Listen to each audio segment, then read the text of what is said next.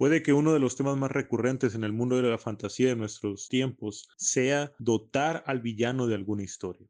Es algo completamente natural. La mayoría de nosotros, al leer una historia, nos hemos preguntado por qué es que el villano ha llegado a ser lo que es. Y en varias ocasiones, en varias historias, se nos ha dotado de ello simplemente como una pequeña mención, como un flashback, como un discurso a lo largo de toda la historia que debe enfrentar el héroe es natural y es mucho mejor que ahora nos encontremos con historias que giran completamente en torno al villano, a su historia. Por lo tanto, era de esperarse que llegaran diversas adaptaciones que trataran precisamente del villano de esta historia. La cúspide de esto la podemos ver en la película The Joker, galardonada con diversos premios y que hizo acreedora su protagonista de un premio Oscar. Es la máxima manifestación de la historia de un villano hecho película. Algo que todos nos cuestionamos, nos preguntamos, y a pesar de ser un giro diferente, una historia original, a la mayoría le ha fascinado. Entonces, nos encontramos con un tema popular, un tema que merece ser escuchado y que por supuesto le gusta a la audiencia. Disney como creadora de contenido no se ha quedado atrás y nos damos cuenta de que diversos villanos que ha, habido a lo largo de su historia ahora tienen un protagónico en su propia película que curiosamente, como veremos a continuación, justifica su maldad e incluso cambia su historia. Recordemos el ejemplo de Maléfica hace unos años no era a final de cuentas tan maléfica. En esta ocasión, pasada una semana de su estreno, creo que es momento que hablemos de Cruella, si ustedes aman a los perros tanto como yo, puede que Cruella haya sido el gran villano de su infancia, puede que al menos haya sido alguno de ellos. Así que, ¿qué ha pasado con Cruella? Bienvenidos al Olimpo, esto es Cruella, la historia del villano. Las películas de Disney se han caracterizado por muchas cosas. Incluso podría decir que ha habido diferentes etapas de Disney, las cuales no ahondaré en esta ocasión, pero quizás podríamos ahondar en ello más tarde.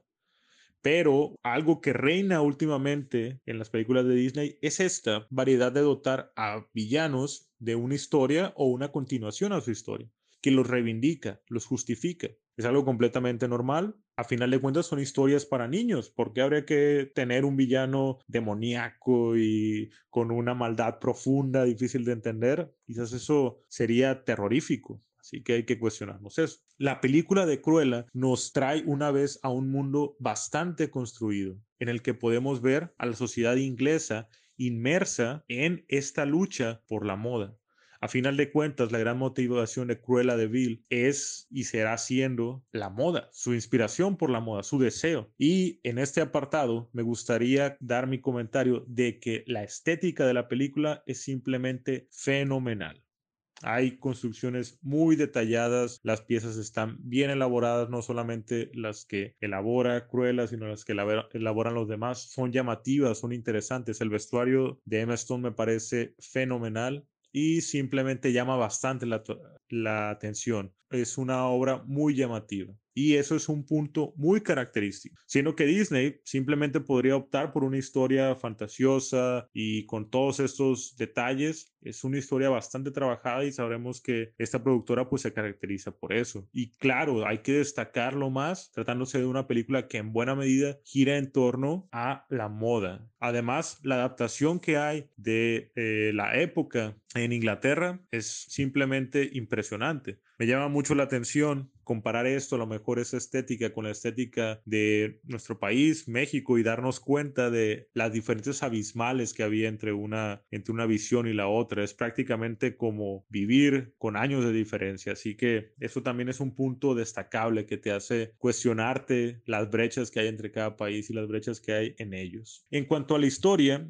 nos encontramos con una historia un tanto diferente. Vemos una niña desadaptada, luchando por integrarse, pero que a la vez sabe muy en el fondo de ella que no es lo que desea y que incluso el no adaptarse es lo que la termina dotando de las características necesarias para ser única, para ser especial y mejor para hacer lo que le gusta. Es interesante cómo este duelo entre adaptarse o ser lo que quieres, termina en el momento en que la motivación para cambiar se esfuma. Entonces, sin esa motivación, aún está esa pequeña voz que te dice que hay que cambiar, pero ya no a tal grado en el que precisamente tienes que hacer esas cosas. Por lo que Estela, la niña, busca la manera de adaptarse en este mundo, en ese mundo en el que quiere destacar, pero que ya no tiene esa presión. Puede que la ausencia de esta presión, si bien ahora parece solamente estar en los recuerdos, guía de una manera interesante o lleva a un desenlace en el que a final de cuentas Estela consigue entrar al mundo que desea, al mundo de la moda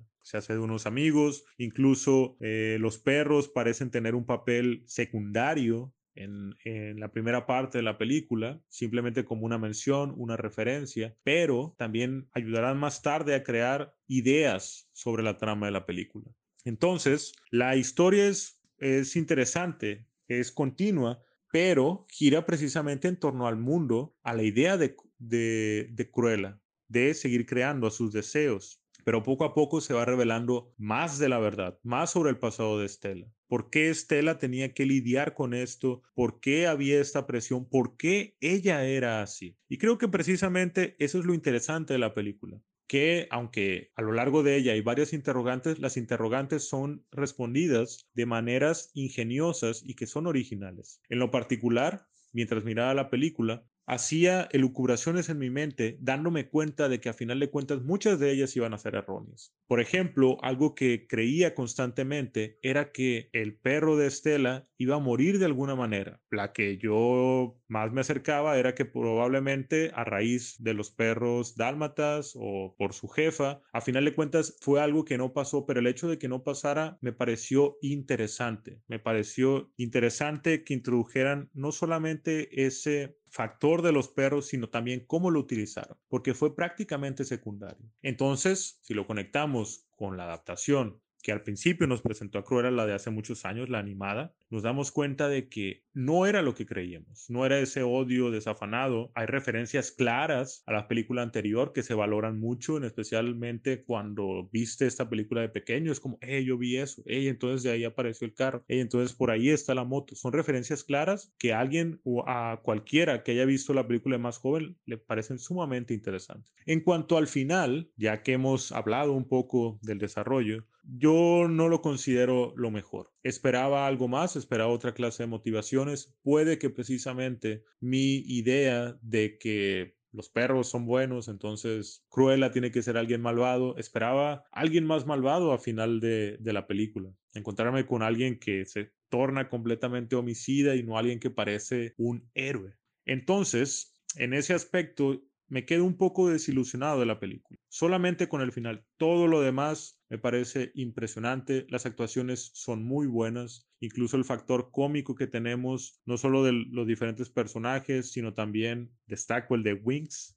Es un perro fabuloso. Es sumamente entretenido. No se siente forzado, no se siente exagerado. Pero en lo particular, el final a mí me parece chocante. Sí esperaba alguna clase de conexión con las películas anteriores. Esperaba, no diré respeto, creo que no se le debe ningún respeto o alguna adaptación. Simplemente esperaba una conexión, así que puede que sea más un capricho propio. La idea de que si un villano es malo y ese villano ha funcionado como tal, entonces ¿Por qué cambiarlo? ¿Por qué hacerlo de repente un héroe? Que esa es mi impresión con la película. Claro, puede que ustedes tengan opiniones diferentes y sería interesante escucharlas. ¿Qué opinan? Hay que cambiar a los villanos, hacerlos héroes, dotarlos de cierto heroísmo, porque si bien es cierto, todas las personas tienen ese factor heroico en sus vidas. Entonces, esa es mi interpretación de la película. Es una película bastante entretenida, es sumamente buena y tiene mucho que rescatar. También será interesante fijarnos si habrá una continuación de esta historia.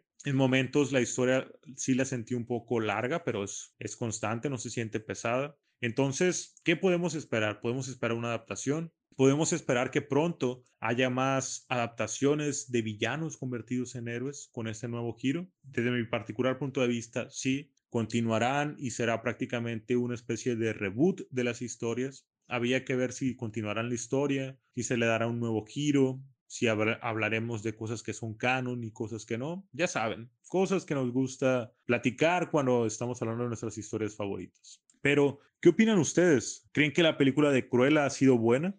¿Creen que ha habido algo que le faltó a la película? ¿Qué opinan de convertir a los villanos en héroes? De dotarlos de esa historia de un giro. ¿Creen que se debería respetar que sean villanos? Díganos sus opiniones. Díganos si nos gustaría que habláramos de esta interpretación de las etapas de Disney. Sería sumamente interesante. Les ha hablado Poseidón y buenas noches.